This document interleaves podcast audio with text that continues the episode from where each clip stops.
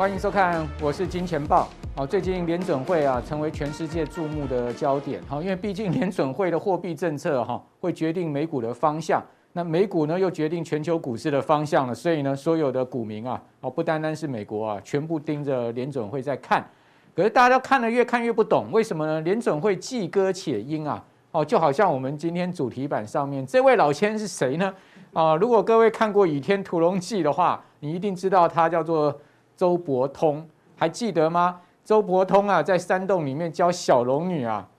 左手画方，右手画圆啊。来，我们各位观众朋友试试看，左手画方，右手画圆，你到底可不可以一心二用呢？左右手分离呢？左右脑分开呢？这就很重要了。换言之呢，就现在联准会啊，既歌且鹰啊，就好像是左手画方，右手画圆是一样的道理啦。好，那不管怎么说呢？到底联总会的方向会是如何呢？市场还是有自己的一个走势。好，那我们今天呃一开始我要先从美国股市啊，我个人的观点来告诉大家呢。现在整个市场大家越看啊是越里雾里看花的情况之下，我们该怎么样呃去理解哈？现在目前整个市场的可能的动态。好，那这个礼拜很重要，就是今天晚上啊，哦，那美国联总会的主席鲍尔会到国会听证。那鲍尔的这个说法哈，应该会是市场啊关注的焦点跟方向啊。毕竟鲍尔到国会去啊，一定会就货币政策，包括通货膨胀的形势呢，跟国会议员来报告。哦，所以说各位可以看到，扛把子鲍尔哦，听证会呢表示说，通膨晋升是过渡性，随着时间过去啊，会逐渐回到两趴。哦，这个就告诉你，鲍尔还是啊相对的，就是一个呃这个鸽派。哦，他就是安抚市场的这个情况。另外呢，联准会的第三把交椅呢，就是纽约联准银行的总裁威廉斯，他说呢，联准会最重要的事情呢，就是观察数据。现在开始收紧政策呢，还为时过早。那这两个人是同一阵线了，哦，就是鸽子帮了，哦，可是呢，我们还是有这个老鹰帮啊，哦，老鹰帮是谁呢？老鹰帮是没有投票权的圣路易斯联准银行的布拉德，哦，布拉德不拉就算了，一拉哦，就一鸣惊人，在上周五啊。啊，他说什么？他说呢，潜在通膨存在上行的风险，往上升的风险哦。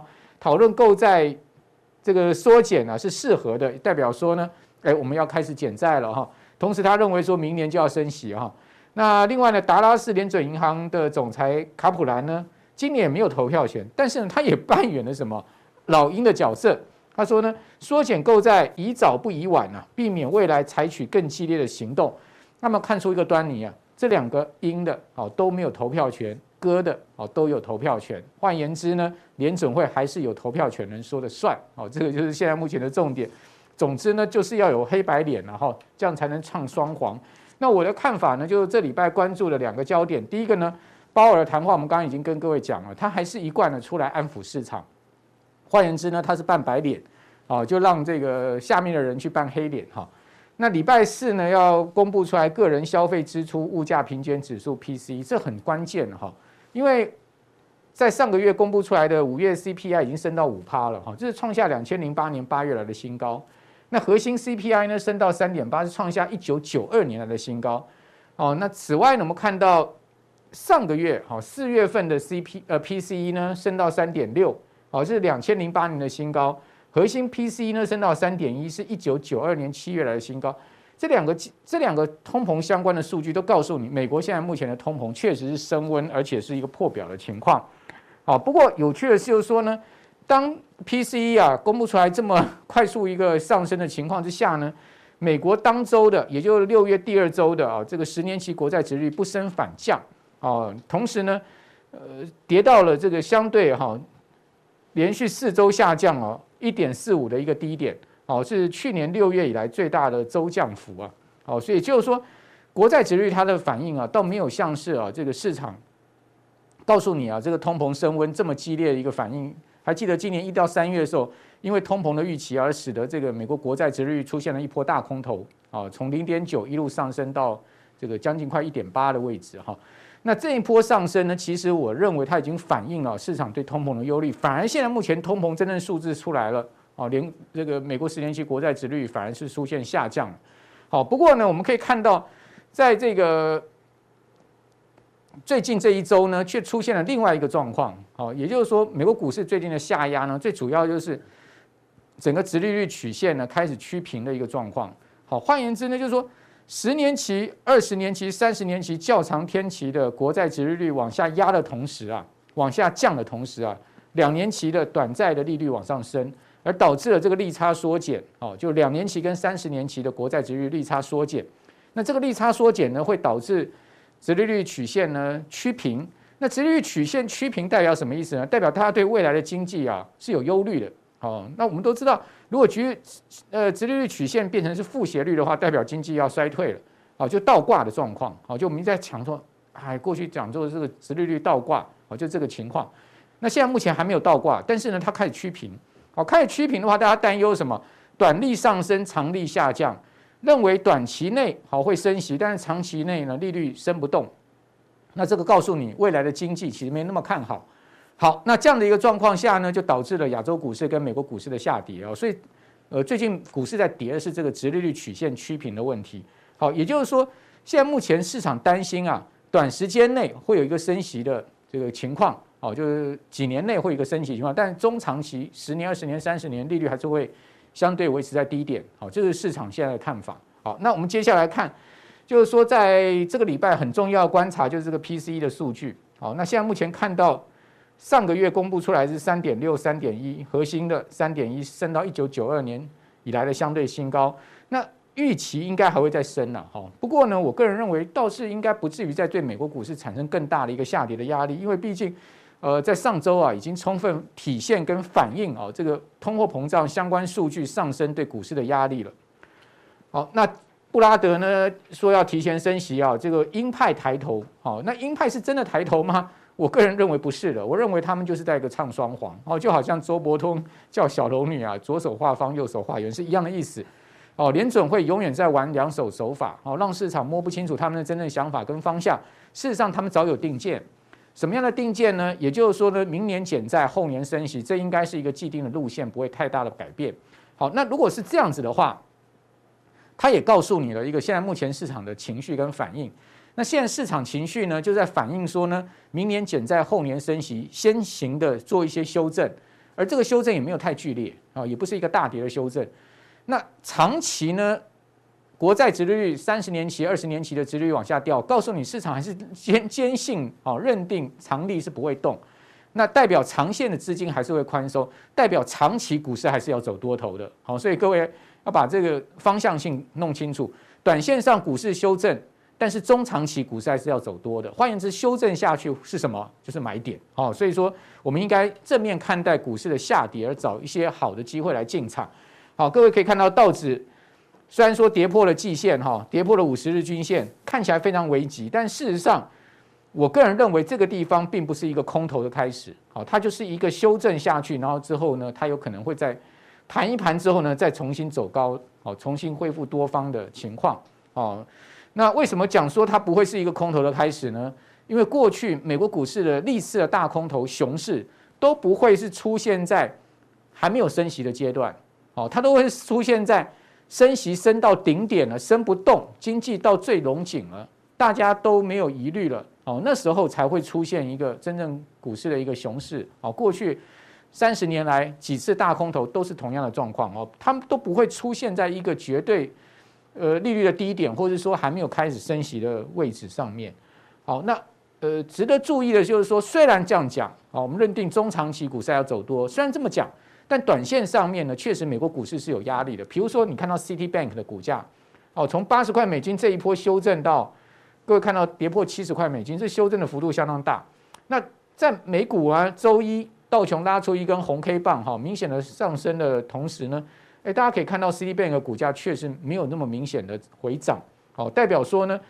银行股仍然是这一波啊空头的主要观察指标。如果说银行股持续再继续盘落下去，那当然对这个道琼，呃来讲是不不是一个好的一个情况，哦，所以说我们观察银行股，如果说最弱势这个族群，也就是领跌道琼的族群呢，它能止稳，它能回升的话，那基本上道琼就不用去太担心它，哦，那另外一个比较好的状况就是说，各位可以看到纳斯达克指数是撑住的，好，也就是说，呃，现在美国股市各个板块哦比较好的状况是什么？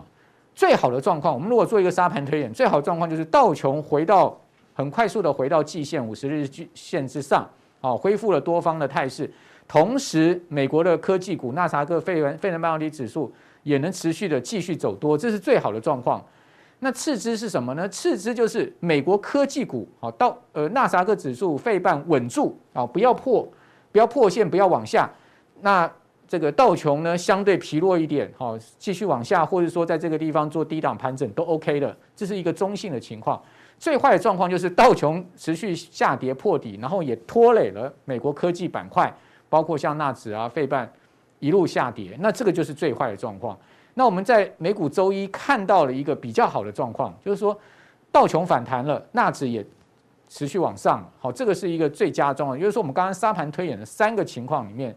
哦，它是出现了一个最好的一个情况。那这也难怪乎今天台股就出现了一个走高的情况。虽然说尾盘的这个航运股下压，带动指数下跌哦，回到几乎平盘，但毕竟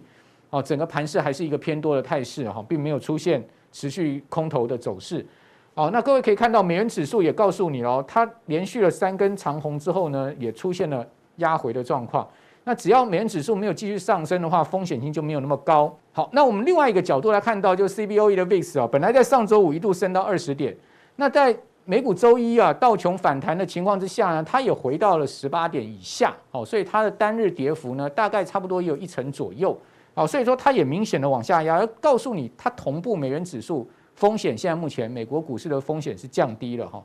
好，所以说在这样的状况之下呢，从美股的走势哈，我们就可以认定，其实台股不需要太太看淡，啊，但是我还是要告诉我们所有观众朋友，即使是如此啊，啊，六月、七月、八月、九月，啊，也就是说第二季底、第三季，啊，本来就是台股相对比较难操作的季度，啊，那在伴随着呢，呃，这个八九。八呃七八九月，好，它会除权息，会增发一些指数，哦，所以说在这个比较难操作的季度里面呢，我们可能相对资金比重留稍微高一点，哦，就是说，也许呃你过去可能买八成持股吧，你现在可能就留个七成、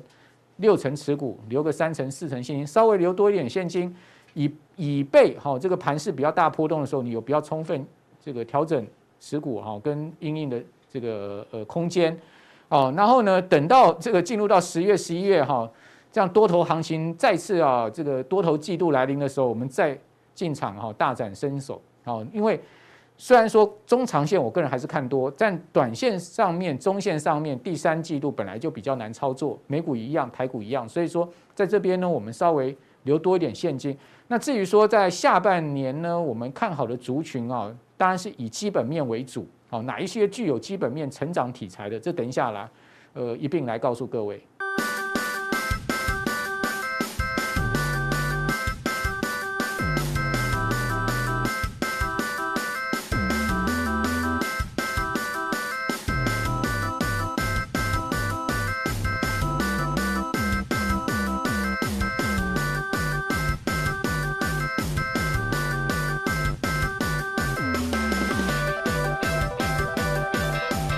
各位亲爱的，我是金钱豹的投资朋友，大家好。那谢谢知识单位很体恤我，让我能够用私信的方式哈，不用戴口罩来解盘哈。那这样的话，我可能会比较轻松一点，而且这个声音会比较清楚哈。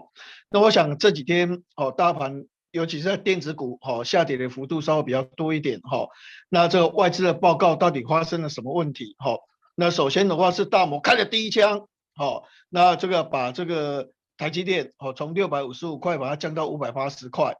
那汇丰银行又开了好另外一枪哦，把这个联电、联发科的话从一千五百块哦，等于就说一下子就把它杀到八百块哦。那这个外资报告它的一个重点在哪边哦？那我们跟各位做一个详尽的一个报告哦。那我们来看下一页的部分哦。下一页它是说哦，因为这个物理极限的关系，所以他认为台积电。下降成本好的能力的话，开始有限了哈。我们看这张图，最左边这个是二十八纳米，当时哈大概每千片哈，原则上它大概是六千块钱美金，好，就等于就说你那个每十亿的所谓的电晶体平均成本哦，每十亿的平均这个所谓的电晶体平均成本六千块。那后来我投资了那我后来我产出了十六纳米，那十六奈米我就把整个成本哈，每十亿电晶体的成本我就降到我大概按这个图看大概是三千两百块左右。到了十奈米的时候哈，诶，它降到两千一百块左右哦。那从六千哦降到三千，降到两千哦，这个。这个所谓的这个下降的一个成本很多，那对台积电来讲，哎，很棒啊，我的成本大幅的下降。到了七纳米哦，它可能下降大概是一千两百块哦，那那也还好哦，从两千二下降到一千两，也有下降一千块。那到了五纳米哦，发现就是说它每十亿电晶体能够下降的成本，你可以发现大概是一千两百块左右。好，那从大概哦这个这个七纳米。哦，这样下降，哎，这幅度都比较小了哦。哦，可可能一千五百块下降到一千二，哦，下降三百块，就没有像以前哦可以大幅的下降。那现在如果说哦，未来到三纳米，它可能五纳米跟三纳米已经到物理极限，能够成本有限哦的这个下降已经有限了。所以你可以发现哦，它的三纳米跟五纳米的成本大概一千一百块左右哦，两个的差距就不大了。所以在这种情况之下的话，变成说，哎，台积电成本下降能力就开始有限。那第二个重点是说，因为投资的资本比较多，啊，三年内投资了一千亿美金，所以它的折旧从三千五百亿，好，可能到了二零二三年，它的折旧费用是七千一百八十亿，所以折旧费用多，成本这样，所以这两个合在一起，可能这个这个摩根斯丹利认为就是说，台积电的成本，好，可能下降的幅度的话。就会比较差一点，好，所以原则上毛利率就把它降两个 percent。但是我们从另外一个观点来看，我们看下一页的一个部分，好，那虽然我成本没办法下降，比如说我做一个蛋糕，我的成本哦本来是五百块，那我现在只能降到四百八，我只能降二十块，我降不多了。但是我本来卖七百块，我现在可以卖到八百九百，哎，虽然我成本下降不多。但是问题，我可以卖的价格更高。你看哦，在这个图哈，在二零一八年、二零一二零年这段时间，本来这个台积电的这个晶片的单价哈，卖给人家涨不起来。但到了二零一八年到底二零二零年的时候，一开始上涨了哦。哦，大概原则上从这一张图来看，你会发现哦，从大概两千块，哦，那可能增加到哦两千，哦快三千块左右。哦，哎，开始它的能力就很强。那你看哦，未来它在二零二零年之后，它的所谓的 ASP，说每个晶片它可以卖的价格，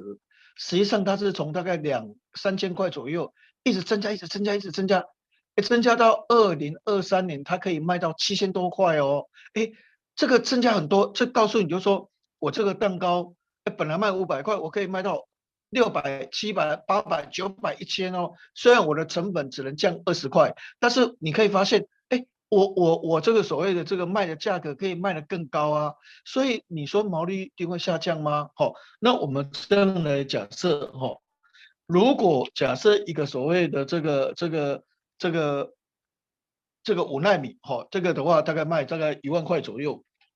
好，一万四千块，哦，就是可以卖一万四千块。那七纳米卖一万块，那七纳米一万块，五纳米卖的一万四千块，那这样是不是增加四千块？那三纳米可以卖多少？两万四千块。好，七纳米假设是这个这个一千块，我们现在讲哦，再重新讲一下，七纳米假设可以卖一千美元，那五纳米可以卖到一千一万这个一千四百块美元，但是到了所谓的这个三纳米的话，它可以卖两万两千四，那。那告诉你就说，哦，它增加的幅度加大，好，所以我们刚才讲的那是比喻。那我们拿这张图来看，他告诉你说未来可能就是五纳米、三纳米、二纳米，它可以卖的单价虽然成本没办法下降，它可以卖的单价哈，你可以发现它是大幅增加的，所以它的毛利会不会增加？会增加啊？怎么会下降呢？那我们再看下一页的一个部分，哈，下一页你会发现哦，哎，这个是它的一个营收的预估值。好，你看它的营收的预估值的话，在二零二零年哦之前，它成长幅度不大，因为那个时候大部分都是手机、平板电脑成长。但是你看二零二零年，哦，大概它的营收是四百六十亿美金。到了二零二三年，它的这二零二五年它的营收的话，大概九百三十。所以等于说，未来五年它的营收会成长一倍哦。哦，从四百六增长到所谓的这个九百三的话，可能是增加一倍的一个所谓的营收哦。那为什么？主要是人工智慧、高运算晶片，另外就是三 D 封装这几个重点来看哈、哦，长线台积电绝对看好。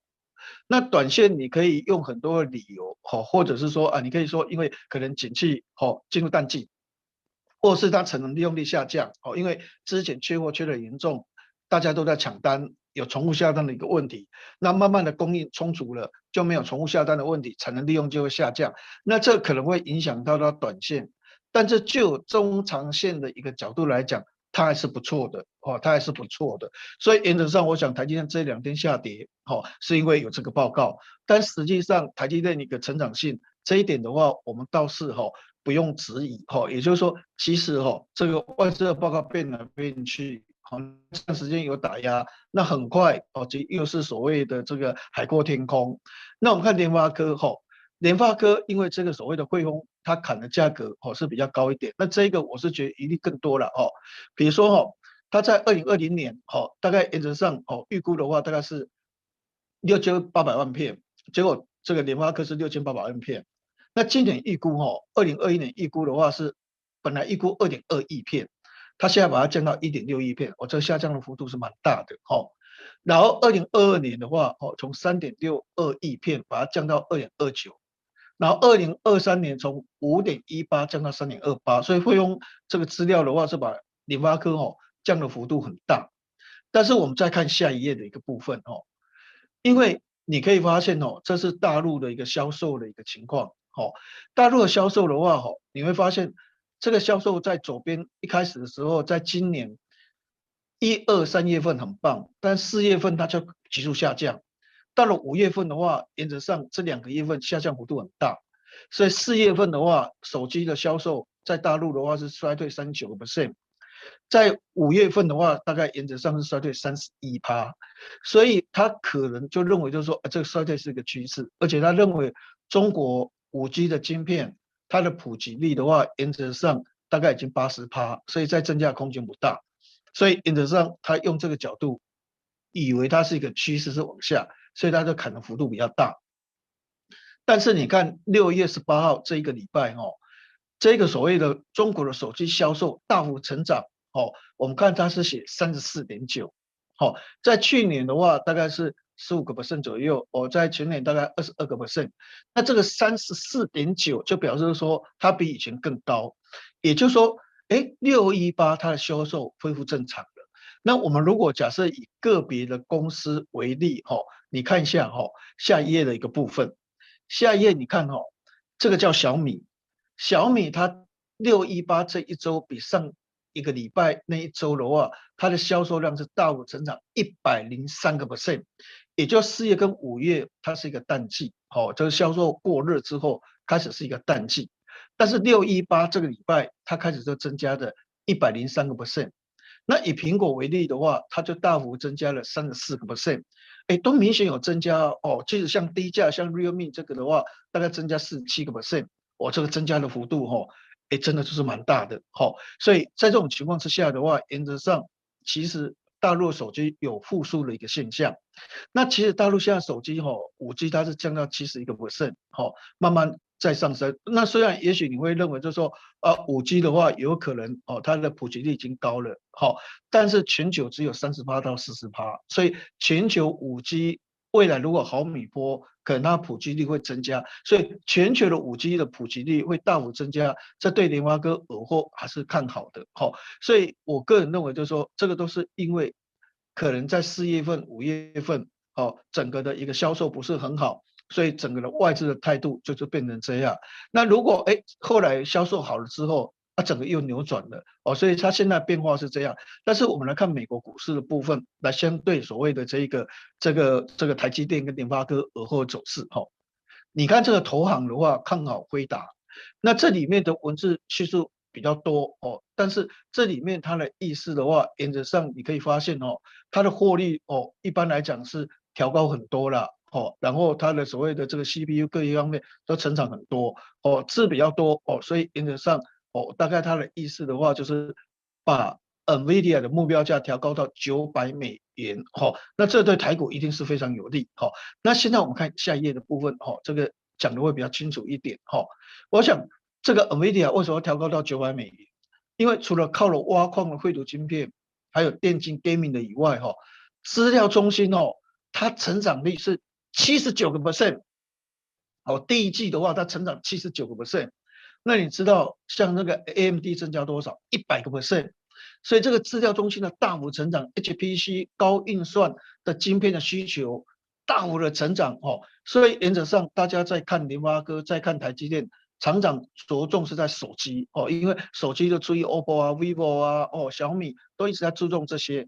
但它其实它没有注重到 NVIDIA、AMD 这一块叫资料中心，因为 NVIDIA 成长七十九个 percent，AMD 成长一百趴，所以这一块的话才是真正利润更高、成长幅度更多，比手机的成长更高。所以其实有时候你的这个 focus 的焦点应该转移到这一边才对哦。那尔后辉达要开始合并这个 ARM，那未来这个所谓的晶片，它会推这个晶片哦，ARM 的晶片就会下单给台积电，这个量会很大，而且价格会比较高一点哦。那这个就是用在资料中心，是用个物联网，